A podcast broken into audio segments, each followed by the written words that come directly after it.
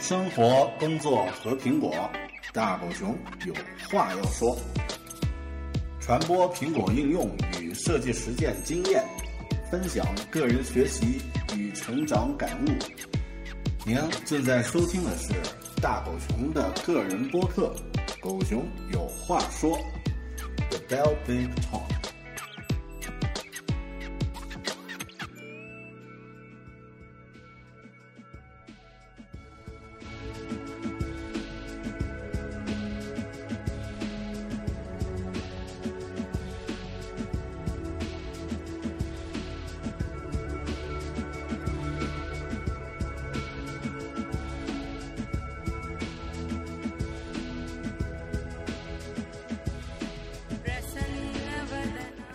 大家好，欢迎收听个人播客《狗熊有话说》The Bell Big Talk，我是主播大狗熊。大家知道我是生活、工作、居住在云南，云南昆明。啊，那我们的这个美丽的故乡云南呢，是一个非常非常丰富的一个地方，非常多样化的一个地方。如果你是一位前来云南旅行的游客，呃，你可以在这样的一个省份呢，领略不一样的宗教、不一样的气候、不一样的美食和不一样的呃风俗、风土人情。呃，我们这里有着这个呃体现小资情调的丽江，呃柔软的时光，也有着生活在当下的大理啊双廊，呃。然后有着这个载歌载舞、婀娜多姿的西双版纳，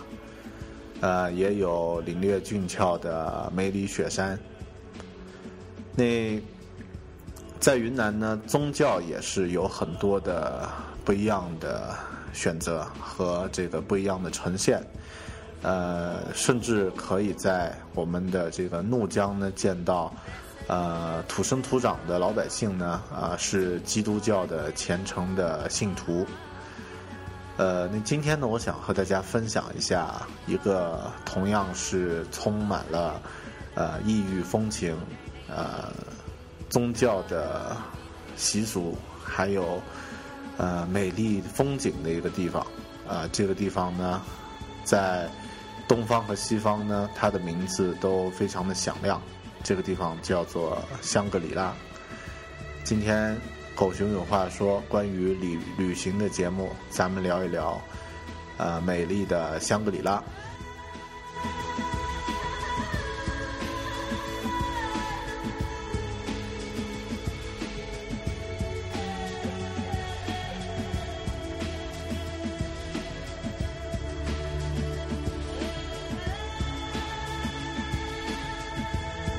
说起香格里拉的话呢，这个词实际上我们第一次听说，应该不是来自于一个地名，而是出自于一本小说。呃，香格里拉呢是呃一本叫做《消失的地平线》里面的一个呃一个主要的场景，或者说它的一个大的一个背景。那这本书呢，就是由詹姆斯·希尔顿。啊，这样的一位英国作家写的一本探险和这个旅行的一本小说。呃，正是因为这本小说的巨大成功呢，詹姆斯·希尔顿他也成为一个呃有钱人，最后呢成立了希尔顿酒店集团啊。然后大家现在比较熟悉的应该是他的后裔，就是那位呃帕尔斯·希尔顿啊，这个富豪小姐。嗯，扯回来啊，那这个詹姆斯·希尔顿这本小说《消失的地平线》呢，主要讲的是二十世纪三十年代，也就是一九三零年那那会儿呢，有四名西方人闯入了神秘的中国藏区，那经历了一系列不可思议的事件。这部书呢，最后造就了这个世外桃源的概念。呃，我们中国说到世外桃源呢。当然是出自陶渊明的《桃花源记》，但是在西方呢，如果提到一个神秘的地方，啊，一个世外桃源，一个 Outer Heaven，那啊，经常会使用这个香格里拉这个词。呃，简单介绍一下这本书吧。《消失的地平线》里面呢，它描写的香格里拉是这样的：呃，这里有着神圣的雪山、幽深的峡谷、飞舞的瀑布、被森林环绕的宁静的湖泊、徜徉在美丽草原上的成群的牛羊、静如明镜的天空、金碧辉煌的庙宇，这些都有着让人窒息的美丽，窒息的美丽。纯洁好客的人们热情欢迎着远道而来的客人。这里是宗教的圣土，人间的天堂。在这里，太阳和月亮就停泊在你心中。这就是传说中的香格里拉。呃，当然，他的这个故事呢，非常的呃，就是是一个很呃很浪漫的一个故事。那呃，讲述了四个英国人啊，因为。呃，乘坐飞机，然后飞机呢偏离航线，来到了这个地方。呃，这个地方呢，香格里拉呢，呃，它呃实际上已经写出来了，就是它的有喇嘛寺，然后呢，在喇嘛寺里面呢，有这个周边呢是居住着藏民，呃，后面呢这个。到达了，也穿过呃，就是他们走啊，呃，这个主角走路走了很长时间，穿越了这个林海，最终到达一座喇嘛寺——香格里拉的中心。呃，这个喇嘛寺呢，领导着整个山谷，形成了这个地方的一个社会。啊，后面说到呃松赞林寺的话，我觉得的确是这样。呃，所以香格里拉这个地方应该是可以确定的，是云南的这个迪庆。好，稍后再说。继续说一下这个故事。啊，后面呢，这个呃，他们在香格里拉还经历了很多奇妙的、神秘的事情。你比如说，这个地方的人呢都特别长寿，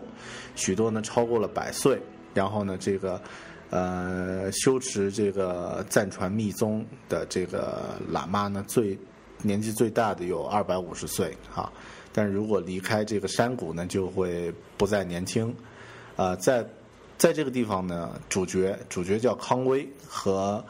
呃这个喇嘛呢交流了很多这个关于宗教和哲学有关的一些问题。那呃后面呢，甚至呃这个喇嘛呢有意选择他作为呃这个他的继承人啊。实际上，这个也是他的飞机，他们飞机降落在香格里拉的，呃，真正的原因。最后呢，他们都认为这个香格里拉是他们见过最幸福的一个社会。呃，那呃四个人都不想走啊，但有一个人啊，三个人都不想走，但有一个人呢，还是想回到英国，但是因为是离得很远，又不能一个人走啊。后面他抓住了机会呢，就这个呃。带着这个主角呃走了，啊就离开了，呃，这样这样的一个故事啊，大概是这样的一个故事。那呃，香格里拉或者说《消失地平线》这个书之所以畅销，或者说之所以很受人欢迎呢，我觉得呃是可能是因为它是一个有一点失落和惆怅的感觉。啊，因为世界上很多神奇美妙的事物呢，它就被拥有它的人所忽略。那香格里拉呢，居住在那里的人呢是呃非常的幸福啊，但是他们呢就是活在当下。啊，那用用一个评论来说呢，他他是这样说的啊，说呃香格里拉呢是如此虚幻迷离的，在人们的现实生活和精神世界之间的地平线。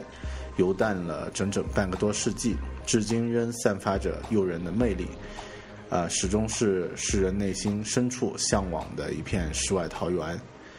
每一个认真解读希尔顿《消失地平线》这部传世之作的人呢，都会随着作者的妙笔神游一番香格里拉，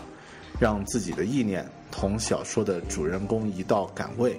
却同时拥有得而复失的沉重的失落感。从而明白《消失的地平线》这一书名的深刻意义。呃，那这本书呢，实际上也产生了一个非常重要的词，就是我们刚刚说的这个“香格里拉”这个词。嗯，呃，作者后期在回顾的时候呢，有透露过，就是詹姆斯·希尔顿这个作家在创作《消失地平线》的时候呢，他的灵感实际上是来自于奥地利的这个探险家，探险家叫约瑟夫·洛洛克。那这个约瑟夫·洛克呢，从1924到1935年呢，在呃云南的西北部探险。你这段时间，他在美国的国家地理杂志上呢发表了系列的文章和照片。那这些照片和文章呢，就给到了詹姆斯·希尔顿一个创作这本小说的灵感。呃，探险家约瑟夫·洛克呢，这个人他实际上也是一个传奇人物。他在这个呃滇西北，就是云南西北部呢，一直在。呃，考察和经历很多当地的呃风土人情，对云南呢也有着深深的眷恋，呃，以至于说他到呃弥留之际啊，他的这个遗嘱都是宁愿回到玉龙雪山的鲜花丛中死去。那呃，他的这这呃，在这个国家地理上发表的这一系列文章呢，实际上呃也把。也把这个充满异度异国情调啊，因为对于当时英国英国人来说呢，的确是充满异国情调的云南西北的这个民族风情，然后还有雪山、冰封的这种气息呢，呃，带到呃带给当时的西方世界，啊，引起了他同时代的这个詹姆斯·希尔顿的注意，然后呢，开始来创作这个《香格里拉》这部这部传世之作。呃，好，我们一直在说小说，那回归回归回来说一下香格里拉具体的这个地方。实际上呢，呃，香格里拉严格来说有两个地方啊，这个也是我查了一下网络的资料才知道的。呃，我们现在大家都很熟悉的说到香格里拉呢，都是指云南的迪庆藏族自治州香格里拉县。那云南的这个迪庆州呢，它在呃，应该是在十几年前吧，就是经过确认以后呢，明确这个消失的地平线是在描写这个地方，所以把名字呢就改为这个香格里拉县。那实际上呢，在这个四川省四川省的这个甘木藏族藏族自治州稻城县啊，也有一个香格里拉镇。也就是在稻城那里呢，有一个香格里拉镇。呃，我查了一下资料呢，觉得这个所谓的香格里拉镇呢，实际上还是有一点儿，呃，怎么说呢？就是有一点儿为了旅旅游，呃，为了旅游业的发展而硬性的去创建的一个地方啊。那咱们平时说的比较多的呢，其实还是这个，呃，香格里拉，就是指云南迪庆。藏族自治州，香格里拉这个词呢，实际上它很有美感。它的意思呢，叫做“心中的日夜日月”。呃，英语的发音呢，就是香格里拉，呃，也是源于这个藏语的方言。呃，这个词呢，在一千多年前藏文的这个文献资料里面就有记载。呃，他的意思呢是这个心中日月，然后呢，这个也与中甸古城赞语地名这个叫尼旺宗是是相一致的。呃，说起心中的日月，好像那个王力宏有一首同名的歌啊，然后大家看那个 MV 的话，就有点模仿《消失地平线》的这个呃故事的脉络。呃，大概介绍一下这个咱们迪庆这个香格里拉这个地方啊，呃，香格里拉呢，它是在呃青藏公园东南，也就是在云南的西北部，呃，靠近这个四川和西藏，实际上它属于滇川藏三大呃大三角的一个区域，呃，那从呃大理。沿着滇藏公路再往北边，再行驶三百多公里，就可以达到这个香格里拉的这个呃这个中心，就是叫做中甸。那中甸这个地方呢，距昆明有六百五十九公里。呃，它的旅游的产业特别发达啊，或者说特别的有有感觉啊，不能说发达。比如说那里的这个天生桥、白水台、纳帕海、碧塔海、哈巴雪山，每一个呢都是特别令人神往的啊。待会儿我大概说一下这这些美丽的地方。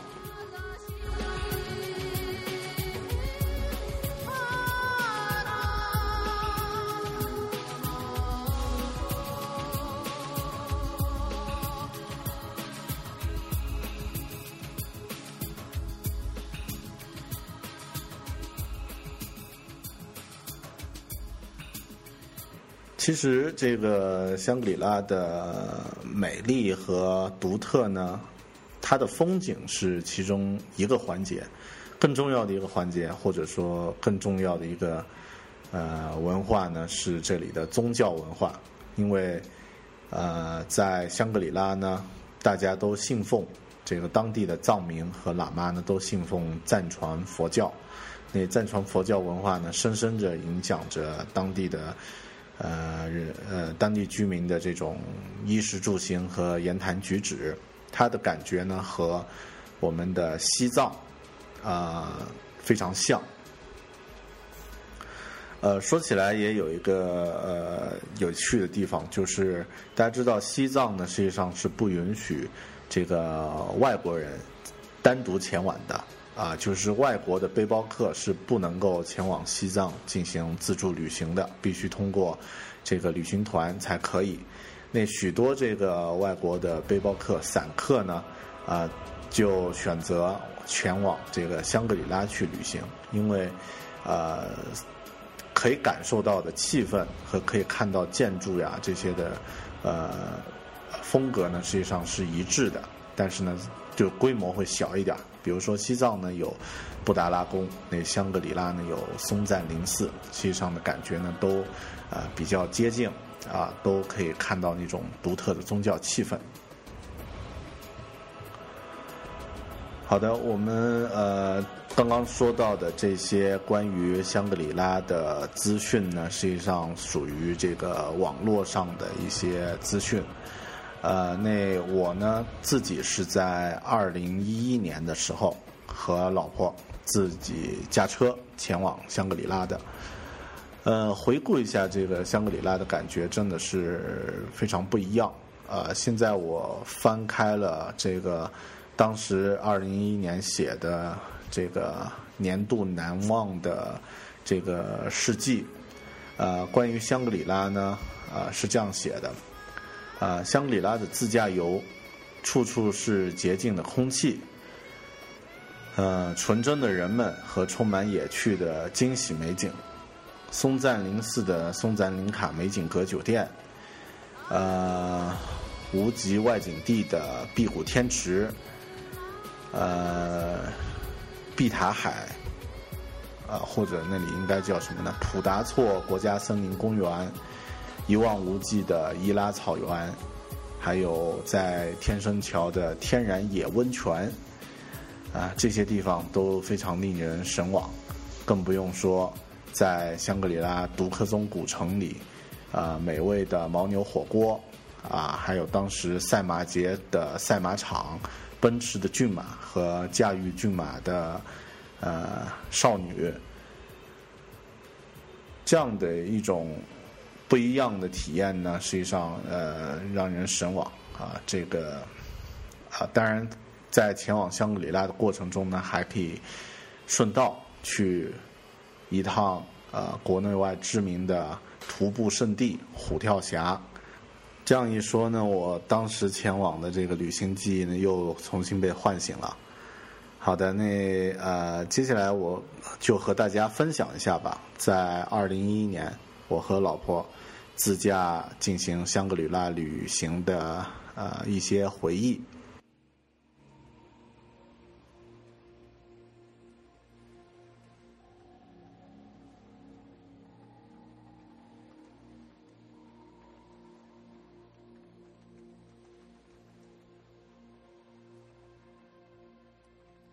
我们是在二零一一年的六月三日这个驾车从昆明出发，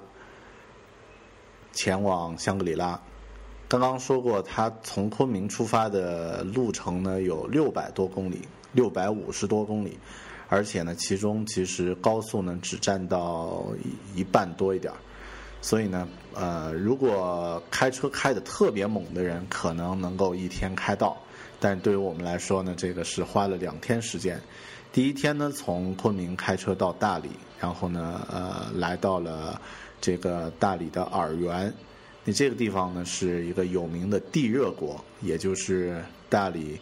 呃有温泉的地方。啊，你第一天呢，实际上很简单，我们就从昆明开车三百多公里吧。这个开到了洱源，那晚上呢可以在洱源泡温泉，泡温泉。呃，这里有一个很著名的景点叫大混锅，那就是你可以把鸡蛋呃用这个竹篮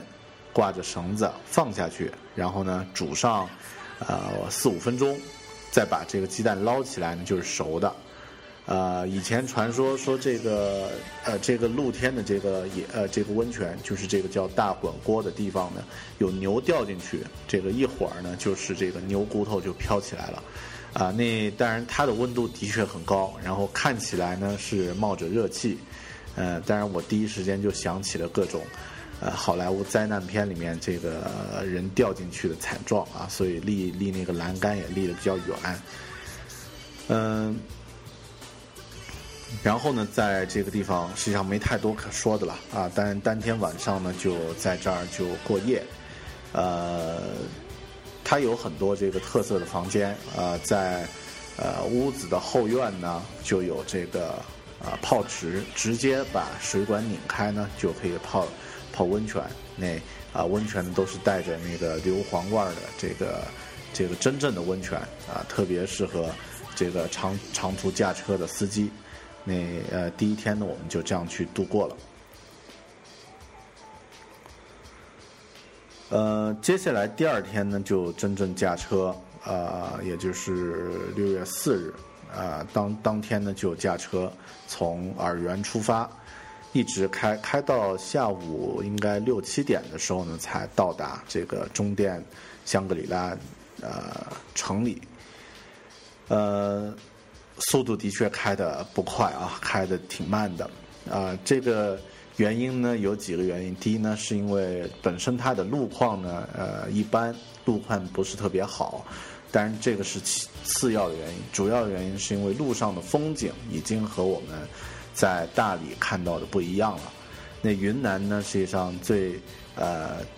在大理你可以感受到完全不一样的云彩啊，每天我们看到的云彩都是特别漂亮的。但是呢，到了香格里拉呢，云朵的感觉和大理就不太一样，呃，可能是因为这里的这个空气呢特别纯净的缘故，或者说这个特别通透的缘故，云果的感觉呢更精致，然后呢更像棉花糖，呃，和这个西藏的这个天空上的云朵的质感呢特别像，就马上唤起了我们呃之前前往西藏旅行的那种呃。美好的回忆，于是呢，在呃路上呢，我们停下来几次，呃，比如说路边呢，开车看到路边就有一片开得很茂盛的野花，啊，我们就停下来，然后呢，在这儿呢就啊拍照，呃，这个呃我沾沾地气啊，那感觉就特别好。那碰到的这个藏族的小姑娘呢，也和我们很呃。很很大方的，这个微笑着打招呼，啊，那啊和他合影啊，感觉呢也特别的亲切。当然，在这里看到的这个呃房屋呢，有一些还是有着这个藏藏式房屋的这个特色，就是它的窗子呢是是这个梯形状的。啊，那个边框呢是黑色的，但是它的这个气氛呢和西藏的这种这种呃典型的风格不太一样，因为西藏呢每一栋房屋都是这样的风格，在香格里拉呢也有一些汉式的这个呃小院子和这个呃独栋在在路边呢可以看得到，呃，现在我一边在录播课呢，一边在翻看着香格里拉的这个游记上的这些照片，看到这个云彩呢，我又回到了那个状态啊，特别的美。好，因为时间过得比较长，所以呢，咱们就不按照这个线性的方式去，呃，去去去聊，可能会中间会有一些穿插的东西啊。呃，第一天呢，我们来到了这个香格里拉，来到香格里拉之后，呃，就入住了这个呃，在松赞林寺旁边的一个一个酒店。呃，这个酒店呢是我自己出钱住过的，目前来说最贵的一个一个酒店，啊，呃，接近一千五百块钱一晚上啊。你，但是现在来看的话，应该它也在，呃，跟这个真正一流的酒店相比呢，也也还算很便宜了。但是呢，我自己觉得可以让人怀念不已，因为它每一栋这个呃。这个房间呢，都是一个独栋的藏藏式建筑。呃，那它的呃外面往外一往在房间里面往外看呢，就是松赞林寺伫立在不远的这个半山。嗯，直接前往这个松赞林寺的感觉呢，我倒觉得有一点一般，因为。怎么说呢？去过布达拉宫之后呢，呃，再来看松赞林寺的话呢，它有点类似一个布达拉宫的一个缩小版。但如果大家没有去过这个西藏的话呢，我觉得在松赞林寺的感受也会完全不一样，因为它不是一个以景色吸引你的地方，而是那里独特的宗教的氛围。啊，那每一个走到这个松赞林寺的台阶上啊，往上走的人呢。都可以感觉到两边的这个康参，就是这个佛教的研呃研究的这个小院子，然后里面呢住着这个喇嘛，啊，在顶部的这个宝殿上呢，这个啊你可以看到，呃，和平时看到大乘佛教不太一样的藏传佛教的这个佛像，然后呢，这个喇嘛们呢啊也有在这个。呃，为为为人这个祝福，啊，那种气氛呢，实际上和这个普通的寺庙呢感觉不一样，啊，的确是有一种呃这个异域风情。呃，当然去逛这个呃去逛这个藏床的这个佛寺的时候呢，呃，有个习惯啊，一定要去做的一个习惯就是去。转寺，通过呃转山或者转寺，用顺时针的方向去去从左往右这个顺着走，你至少你要走上一圈，你这个感觉呢其实也挺挺有意思的，因为在松赞林寺转寺的时候呢，呃可以看到很多的大婶儿、大妈，还有老的这个喇嘛们呢，他们会借助转寺呢，呃。聚到一起，在那儿聊天，然后呢，这个感觉转寺这件事儿，反而变成了一种社交活动。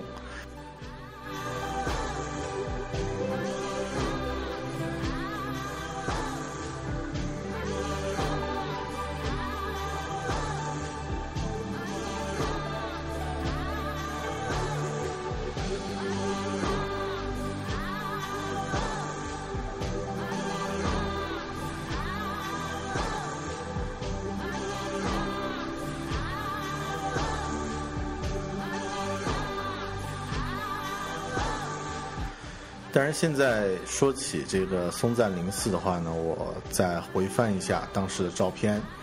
可以看到呢，松赞林寺它呃是一座这个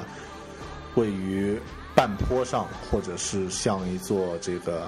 呃山丘上的一座寺宇啊寺庙，然后它顶部的这个大雄宝殿。实际上呢，屋顶呢是金色的，但是这个呢就是应呃应该是后期也有这个修缮，但是最初建造的时候呢，这个因为藏传佛教还是比较喜欢用金和红这两种主题色来进行装饰，它的屋顶呢是这个金碧辉煌的感觉，金色的。然后呢，呃，在下面的这个寺庙的墙面呢就是红色，实际上和西藏的布达拉宫很像。然后之后，呃，就是再往下呢，就是一些呃此起彼伏的一些小院子和小楼。啊，那呃，刚刚说过这个这些楼呢，一般叫做康参，也就是呃里面呢会有一些喇嘛聚在一起呢进行佛教的经呃经典的一些研究。呃，再往下呢就是普通的这个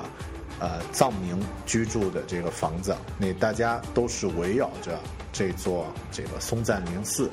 来修建自己的住宅，然后呢呃。一一层一层的往下垒，就像一座这个，呃，我们在呃史诗电影里面看到的一些城堡的感觉，或者说有点像那个《指环王》里面那个百宝的感觉，但规模呢并没有那么大。然后呢，再往下呢就是散落在呃坡上的这个这个民居，最后呢是田野和呃森林。你看到这个场景呢，实际上，呃，我第一时间真的会想起这个詹姆斯希尔顿在《消失地平线》里面写的那座喇嘛庙，因为他的感觉和那个书里面描写的的确是一模一样啊！你真的会怀疑，真的不会怀疑他们两个写的是两个地方，而是，呃，的确会觉得，呃，詹姆斯希尔顿描写的香格里拉呢，就是真正的迪庆这里的这个。香格里拉，呃，我们去的这个时间呢是在六月份。六月份呢，实际上是一个很不错的季节，因为在五六月份呢，呃，整个滇西北的花卉都会盛开，像狼毒花，像这个，呃，我看。还有什么花呢？很多花，呃，叫不出名字来的一些花呢，都会盛开，那感觉呢是是不一样的。那在香格里拉松赞林寺周边的这个草原上，啊，你可以随意的在草原上漫步，然后呢，远呃旁边呢是牛群，当然没有在平地呢没有牦牛，是普通的这个呃普通的黄牛啊，普通的水牛在在那儿吃着草。然后呢，也有一些呃特别独特的青稞架。青稞架这个东西，我在西藏其实还真没见过，但是在这个香格里拉呢，在田田间呢到处都是，呃，非常具有异域风情的一个呃晒制青稞的一个一个很大的一个架子。然后呢，地上开满了这个不知名的小黄花，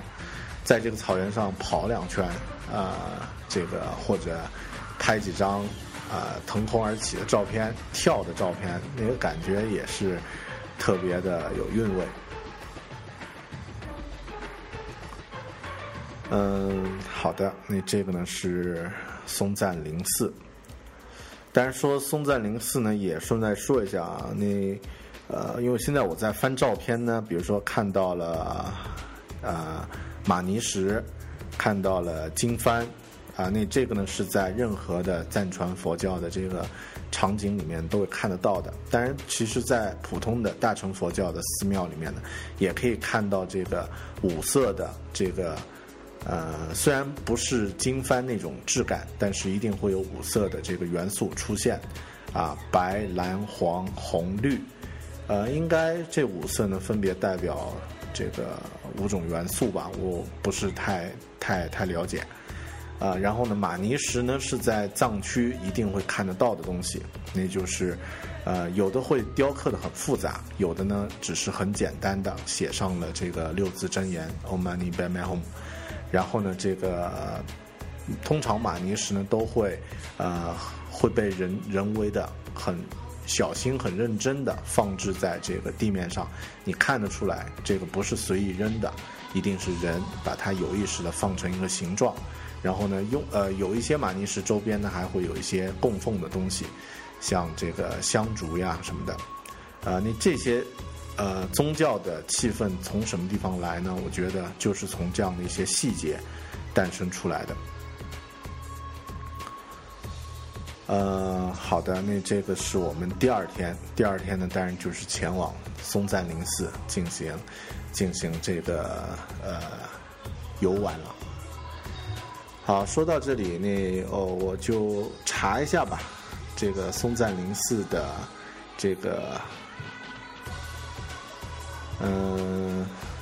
松赞林寺的网络上的介绍啊。松赞林寺呢，它有小布拉达宫之称。这个整个寺呢是仿造拉萨的布达拉宫的布局，根据山势而建，气势恢宏。主殿庄严华贵，殿内壁画色彩鲜艳，笔法细腻，贵气华丽，惊为天人。啊，这些都是很官方的词汇嘛。然后呢，在最高点呢是有两大主寺，叫扎仓和吉康。是全寺中央的最高点，具有汉寺寺庙的这个建筑风格啊。我说难怪呢，它有点像这个，呃，国呃，就是内内陆的一些呃大乘佛教的这种这种这种寺的呃建筑特点。呃，松赞林寺寺内呢收藏了很多珍贵的宝物，历代的珍品特别多，有五世达赖和七世达赖时期的八尊。包经释迦佛像、贝叶经、五彩金枝、金金会唐卡、黄金灯等等，那这些呢是松赞林寺。呃，这样说的话，听起来其实还行。那第二天呢，我们就这个旅程呢，就是围绕着松赞林寺为主。第三天，呃，伊拉草原。伊拉草原这个地方呢，是一个特别啊不凡的地方，或者说它有它的两面性。在夏天的时候呢，它有另外一个名字叫纳帕海；在冬天和秋天的时候呢，它的名字变成了伊拉草原。为什么呢？因为在冬天和秋天的时候呢，这个地方是一望无际的真正的草原，啊。视线呢，经常会消失在远方。如果你在伊拉草原上漫步的话呢，啊，的确会感感受到那种开阔的心胸的那种感受。而在夏天的时候呢，因为雨下了，因为雨季的关系，这个伊拉草原的呃水呢就聚集的越来越多，最后呢水就。长起来变成一个湿地的感觉，那这个时候呢，人们当地的人们呢就称它为纳帕海。呃，我们去的时候呢，它还是属于一个草原的质感，啊，在草原上呢漫步了一整天，呃，整天在草原上漫步，似乎用音频的形式来说也会特别枯燥。啊，那在伊拉草原上散步的这个这个事儿呢，呃，就是我们第二天、第三天，整个一天的旅行的经历。嗯，好的。但是后面我会把这个我的邮寄的地址呢贴出来，然后呢，大家可以通过这个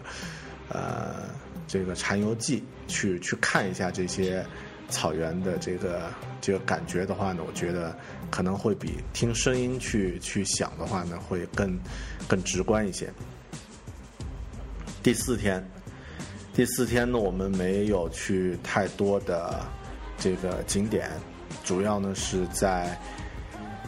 呃中甸的中心古城独克宗古城呢这个逛了逛，然后呢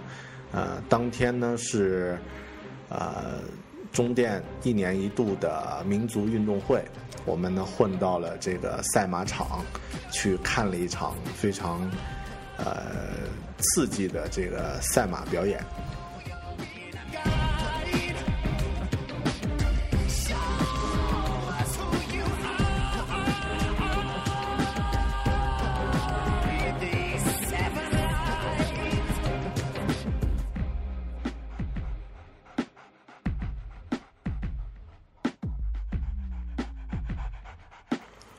说起古城的话，我们都知道大理有大理古城，丽江呢有大研古镇和束河古镇，然后呢，在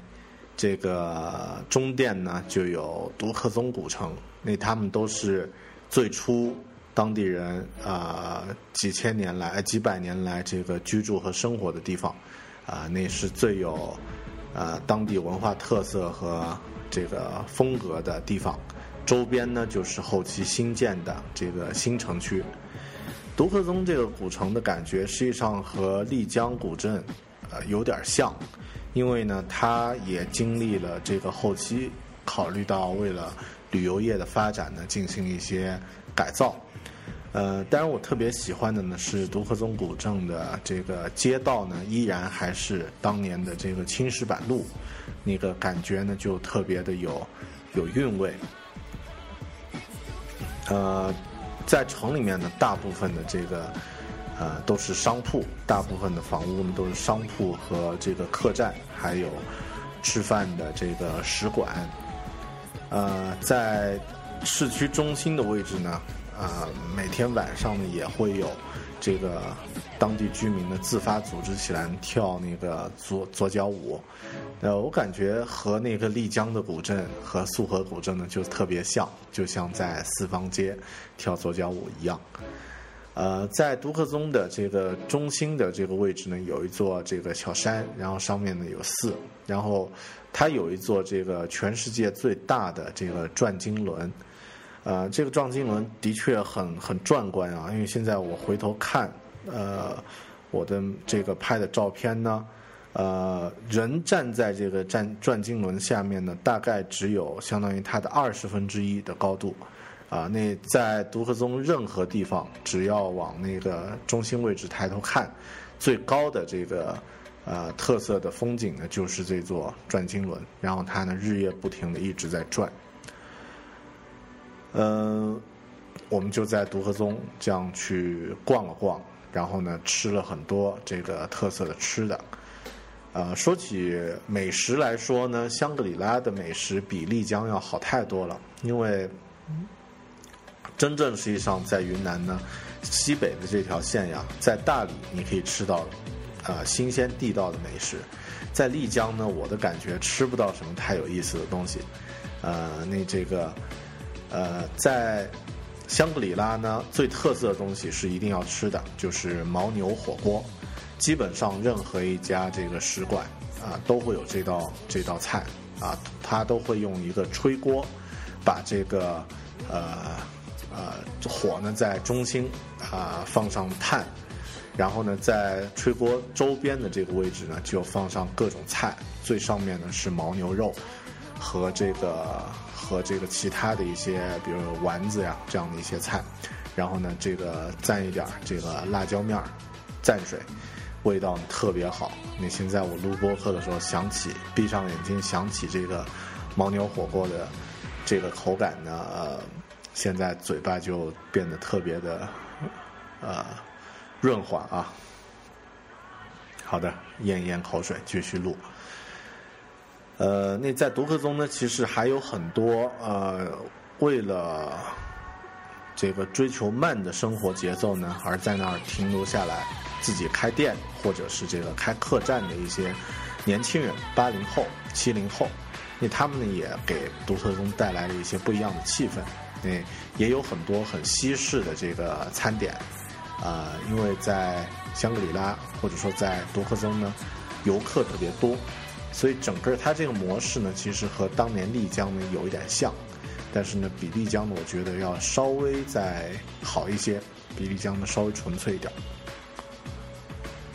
呃，当然在夜里的这个独克宗感觉就特别好。嗯，你可以看到每一栋一栋的这个小楼，然后呢，灯光慢慢的暗下去，走在那个青石板路上啊，人越来越少的时候呢，想象一下这个几百年前，呃，人们的生活呢也是这样的话呢，会觉得呃有一种不一样的感觉。呃，说起来呢，这个有一部香港电影，好像是杜琪峰导演的还是谁导演的，叫《高海拔之恋》。应该是《高海拔之恋》第二集，呃，由那个郑秀文演的，就是郑秀文和古天乐吧，呃，就是在这个丽江，呃，就是在大理，呃，好不好意思，就是在香格里拉、独克宗古城还有这个山上去去拍的，你这个在呃独克宗古城里面，郑郑秀文把什么钱包丢了呀，什么各种各样的东西都丢了啊，你可以去看一下那部电影，呃也很有特色，但我觉得可能是一部比较呃一般一点的这个电影。啊，现在我翻当时的照片，各种各样的牦牛火锅啊，实在是受不了了。到了第五天呢，我们就前往这个香格里拉另一个啊有特色的景点——壁虎天池。这个景点呢，离市区呢比较远，必须要，而且开普通的车呢实际上上不去，必须要租一张当地的这个面包车才可以啊上到山上。碧谷天池这个地方之所以呃它的有名呢，是源自一部呃华语大片，陈凯歌导演的《无极》。那在《无极》里面呢，一开始程红姐姐这个梳着一个怪异的发型，然后她所在的那个场景呢，呃，就是这个碧谷天池的这个场景。啊，那这个地方的美呢，的确是只能去到那里才可以感受到。我们之前呢听别人说，碧谷天池呢美得令人窒息啊，但是呢它的交通呢差到爆炸，所以呢这个只能是在城里找一位师傅，然后开着面包车这个上山。路况呢的确是差到爆炸啊，很多地方呢这个基本上是要下车去垫两块砖头。垫两块石头才可以开过去，呃，刚刚雨季过后呢，基本上这个路呢就会更差了。但是真正去到上面的这个山顶呢，看到一座呃或者说这个一池呃干净的没有任何瑕疵的湖水呢，啊映映在眼前，然后顶上的蓝天呢，呃把湖水呢映得特别的蓝，然后呢湖水呢。周围呢是一片狼毒花的花海，那那种花海呢是可以让呃大男生都疯掉的这种花海。那看到那样的场景呢，哦，我们都觉得的确这个形容一点都不夸张，壁虎天池美的令人窒息。虽然它的路况呢的确差到差到爆炸，嗯。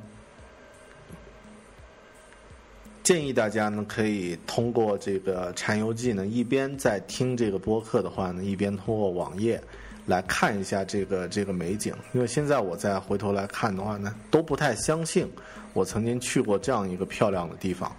天空是蓝色的，然后水面和天空呢共同呈现出纯净的宝石般的蓝色，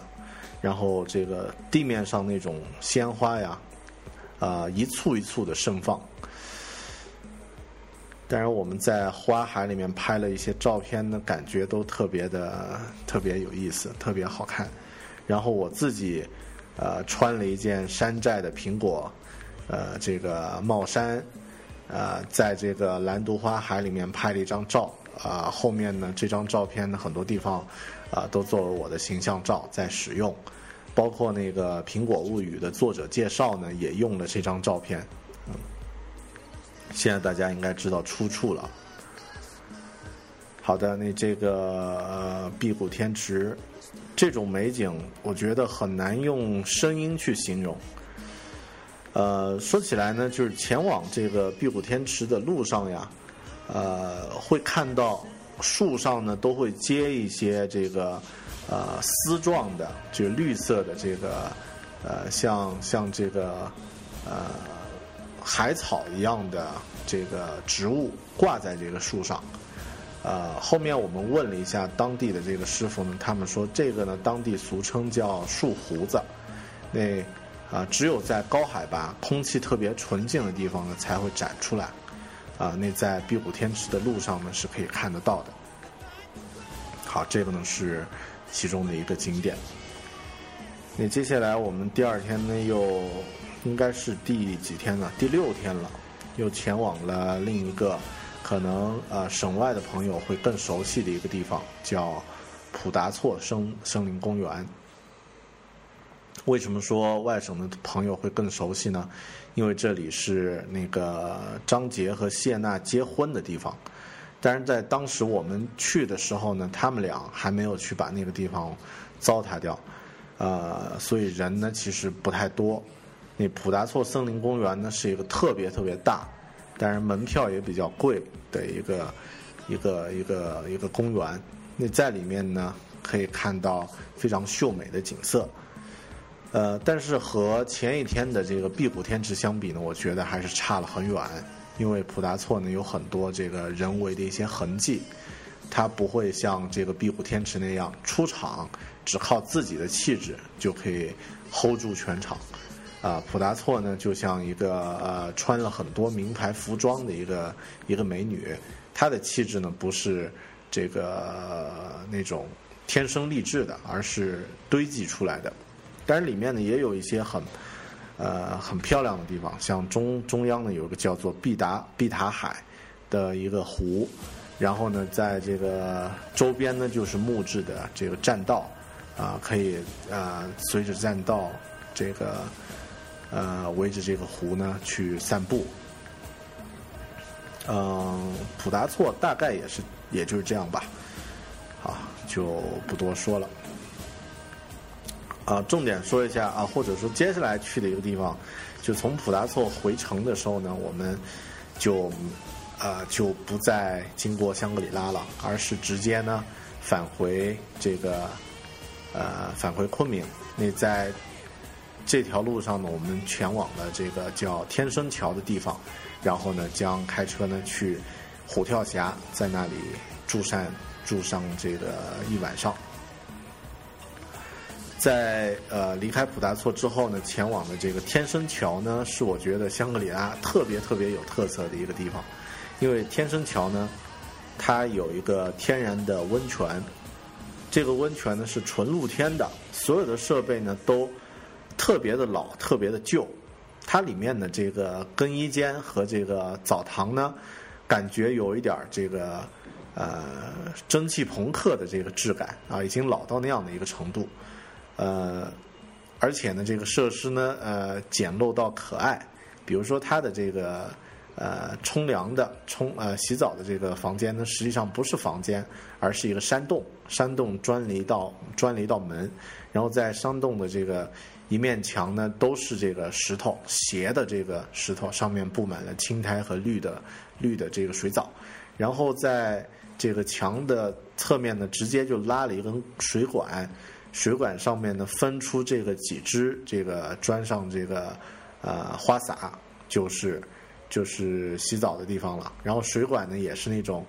刚刚说过这个工业风格的蒸汽朋克风格的水管，但是里面流出来都是纯净的这个温泉纯水。那洗完冲完凉以后呢，就可以去到它的这个温泉池里面去去泡。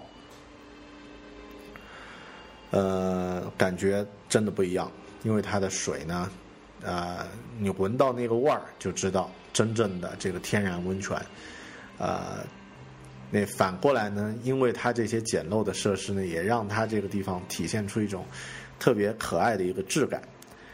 呃，那这里的这个在在这个天生桥有一个天然的三三拿房，这是我见过最酷的一个三拿房。啊，因为跟我们以前的印象里面，比如说在洗浴中心呀，在酒店里面看到那种三拿房呢，完全不一样。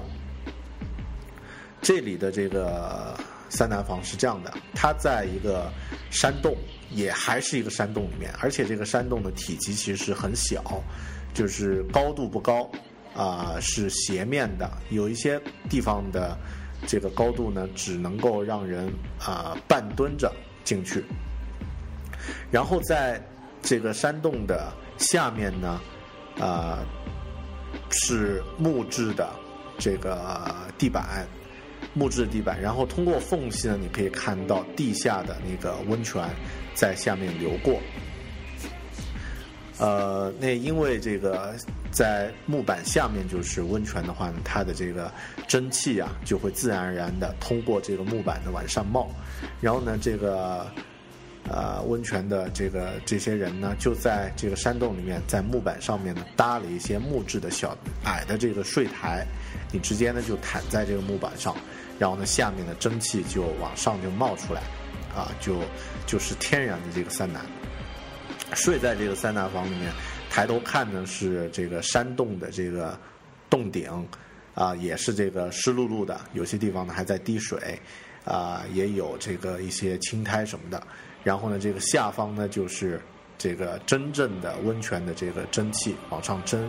啊，那个感觉我觉得屌爆了，啊，那在里面呢，我还甚至还拿着相机去拍了一张照，啊，这个大家看那个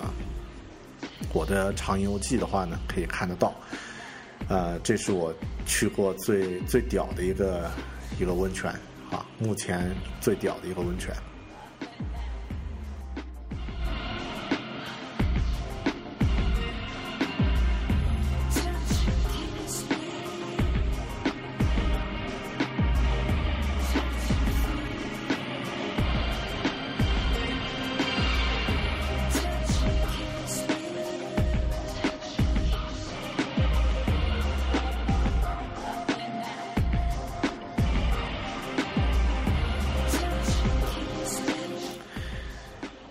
第六天晚上，我们呃第七天了，这个驾车呢前往了这个离开了香格里拉，来到了虎跳峡。虎跳峡呢是怎么说呢？是这个背包客的圣地，特别对于呃国外的这个游客来说呢，它是一个必须去的地方。呃，它算是一个神秘的地方。然后，如果是自己开车上去的话呢，对自驾的司机呢非常有挑战，因为上虎跳峡的路呢，平均也就是六七米的宽度，啊，然后呢，随时还有对头车，甚至还有对头的这个呃解放大卡车这个过来，然后路呢是啊十八弯的这个山路，路的旁边呢就是几百米深的悬崖和滚滚的江水。啊，我们去的时候呢，甚至还是晚上，所以只能用这个三十码的这个速度，慢慢的往上开。呃，慢慢的开的时候，你可以看到旁边的这个呃悬崖对面的那种巨山啊，慢慢的颜色淡下去，但是还是有一个隐隐约约的像巨人一样的轮廓呢，就屹立在你对面。呃，其实感觉呢还是比较压抑和呃敬畏的。当然，当时开车的时候我完全没有去注意那点，因为集中的注意力都花在了这个路上。呃，到达山顶的呃山腰的这个客栈呢，已经是晚上的夜里了嘛，应该八九点了吧。在虎跳峡的这个路上呢，同它的这个奇妙的这个自然环境相比呢，还有一些特别有特色的特客栈。比如说，像这个客栈的名字都特别有意思，像在山脚的一个客栈叫山白脸，然后我们入住的这个客栈呢在山腰，叫做山泉。这个客栈是一个传奇般的客栈，呃，它的男主人呢是一个虎跳峡当地的一个农民，他的曾经的女主人呢是一位澳大利亚的探险家，他们俩呢是一对夫妻，呃。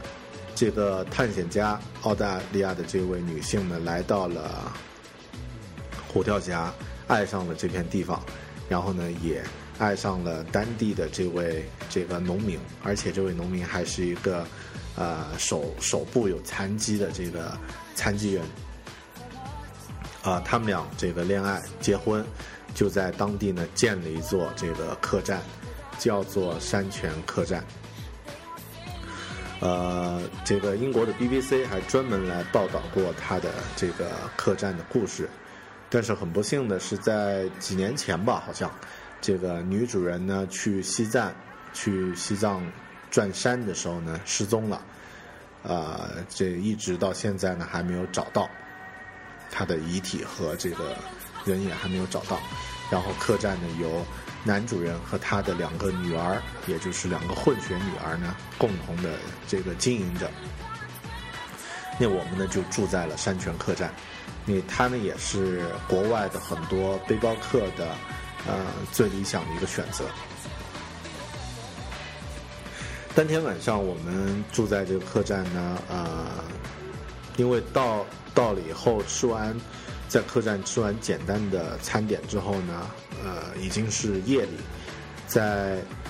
悬崖边的夜里呢，你是不能够随便去走的。然后呢，我就静静地坐在这个客栈的院子里，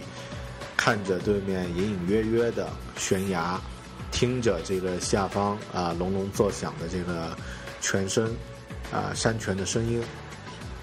抬头往上看的话呢，天上的星星特别的清晰，因为在这个虎跳峡呢，没有什么光光污染，然后你可以看到特别漂亮的这个星空。这是我在呃这两年见过，当时那一两年见过最美的星空啊，很值。啊，在在那里呢，这个拍了一些照片，然后呢也有。呃，默默的出来乘凉的其他的国外游客，呃，似乎在那样的环境下呢，大家都变得不会呃很聒噪，我们都很尊重和很敬畏那个呃大自然的一种气氛，所以都是默默的坐在那里去感受那种气氛，挺好的。呃，虎跳峡。但是第二天呢，我们在虎跳峡呢，这个吃过早餐以后呢，呃，徒步走了一段啊，这个呃，看了一下真正那种虎跳峡呃激昂的江水，那后面呢，我们就驾车从虎跳峡呢回到大理，最后呢回到了昆明，结束了这一趟这个。呃，非常令人难忘的一趟香格里拉之旅。这个就是我在二零一一年自驾前往香格里拉进行了一趟，呃，六天的、七天的一趟旅行。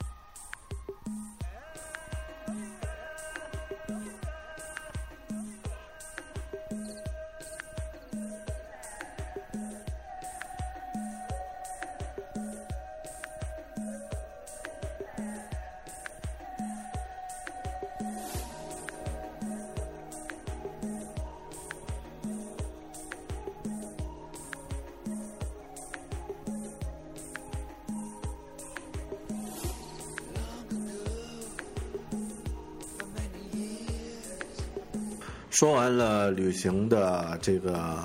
过程呢，还是给大家一些前往香格里拉旅行的一些注意的事项吧。呃，香格里拉的这个交通条件，实际上在昆明这些旅行的地方来说呢，算是比较比较发达的。那这个不管是自己开车也好，这个乘坐公共的交通工具也好，那也很容易去。那路上呢会经经过这个大理和丽江啊，你这个呃也挺方便的啊。前往的话呢啊，一般不需要太过多的去在交通上去担心。那除了这个五月到七月，还有九月到十月这两个季节呢，其他的时候呢，它的雨季呢，其实路况就不太好。如果是下雨的话呢，开车什么的都会有比较危险。你这个还是稍微注意一点，最好选择在五月、七月、九月、十月这样的 这样的这个阶段阶段前往。然后在冬天的话呢，实际上如果遇到下雨的话，你什么地方都不能去，因为冬天的这个雪山雪厚之后的山路也不好走。下雨的话，那个地面特别危险啊，这个呃需要去等。呃，另外，如果春节期间啊，不要不要去，因为那个时候呢，室外温度是负三到八度，呃，室内如果没有取暖的话，一到九度，那夜里呢就特别冷，然后这个呃人呀什么的都都很少外出活动，感觉呢比较冷清。另外，主要是这个路面呢比较危险这个结冰路面特别容易打滑，所以呢，这个春节期间呢，如果呃有其他选择的话，你最好不要去。晚上呢还是会比较凉的，所以呢保暖要做好。这个呃外套呀、羽绒服呀、手套呀这些这个都要带好。然后呢，因为它的紫外线辐射很强，所以呢这个防晒霜、呃太阳镜这些也属于必备的啊。防晒霜呢挑一个这个防晒系数高一点的啊，不然的话你也会出现这个高原红的这个脸色。呃，另外它的海拔实际上也属于海拔比较高了。迪迪庆的这个市区海拔是三千三百米，啊，不太适合这个剧烈运动、喝酒。啊，那这个在迪庆呢，最好刚刚来的话，你最好多吃蔬菜，多吃水果，注意预防这个高原反应。啊，云南人去的话应该问题不大，因为昆明的海拔也是一千多了，一千九了吧。啊，那这个，呃，如果是这个呃平原地区来的这个朋友呢，呃，可以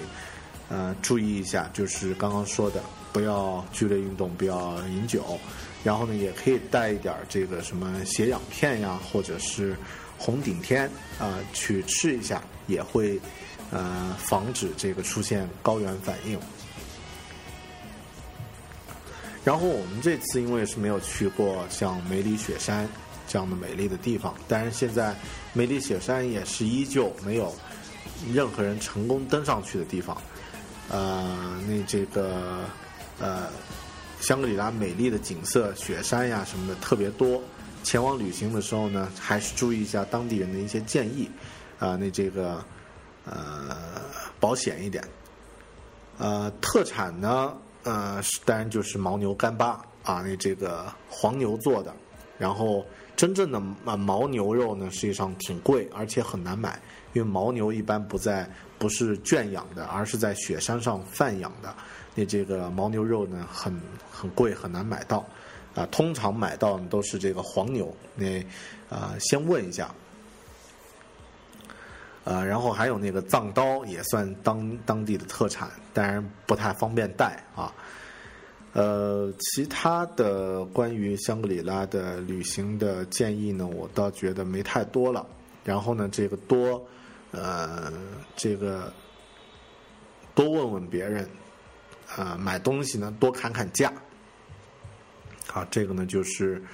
啊旅行的一些一些建议。然后，如果是喜欢拍照的朋友呢，尽量不要在中午去拍照，呃，最好是在早一点和晚一点的时候，因为早上的光线和傍晚的光线比较适合拍，中午的话呢，这个光线、紫外线都太强了，这个拍出来照片呢很爆，不太好。